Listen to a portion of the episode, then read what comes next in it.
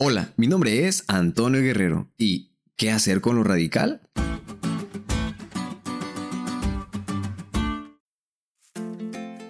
Hey, ¿cómo se encuentran el día de hoy amigos?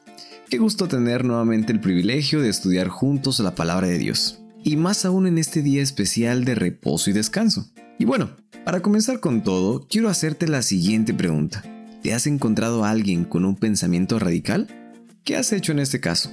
¿Prefieres alejarte? ¿Mejor no debates para no entrar en controversias? ¿Cómo actúas?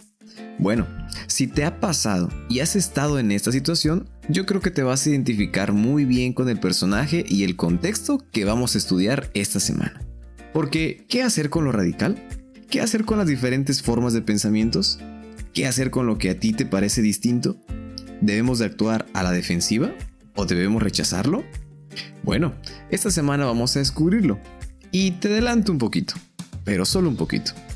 Hechos, el capítulo 17, nos describe lo que Pablo hizo en favor de los que tenían una cosmovisión totalmente distinta. Porque naturalmente Pablo habría estado más cómodo trabajando entre los judíos, su propia carne y sangre, o con los gentiles temerosos de Dios.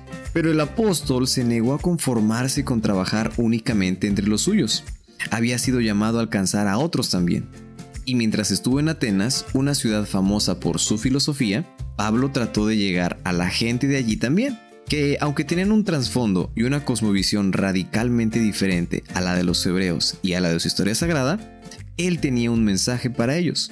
Así que amigos, a través de este estudio vamos a descubrir cuáles fueron algunas de las estrategias que utilizó Pablo para compartir el Evangelio. Y no solo eso, vamos a descubrir cómo nosotros, hoy en nuestros días, podemos también hacer estrategias para cumplir la misión en ese tipo de personas. ¿Te animas a intentarlo? Bueno, no te puedes perder ningún podcast de esta semana para descubrirlo.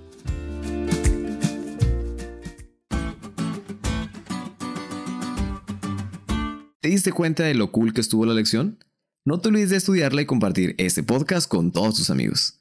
Es todo por hoy, pero mañana tendremos otra oportunidad para estudiar juntos.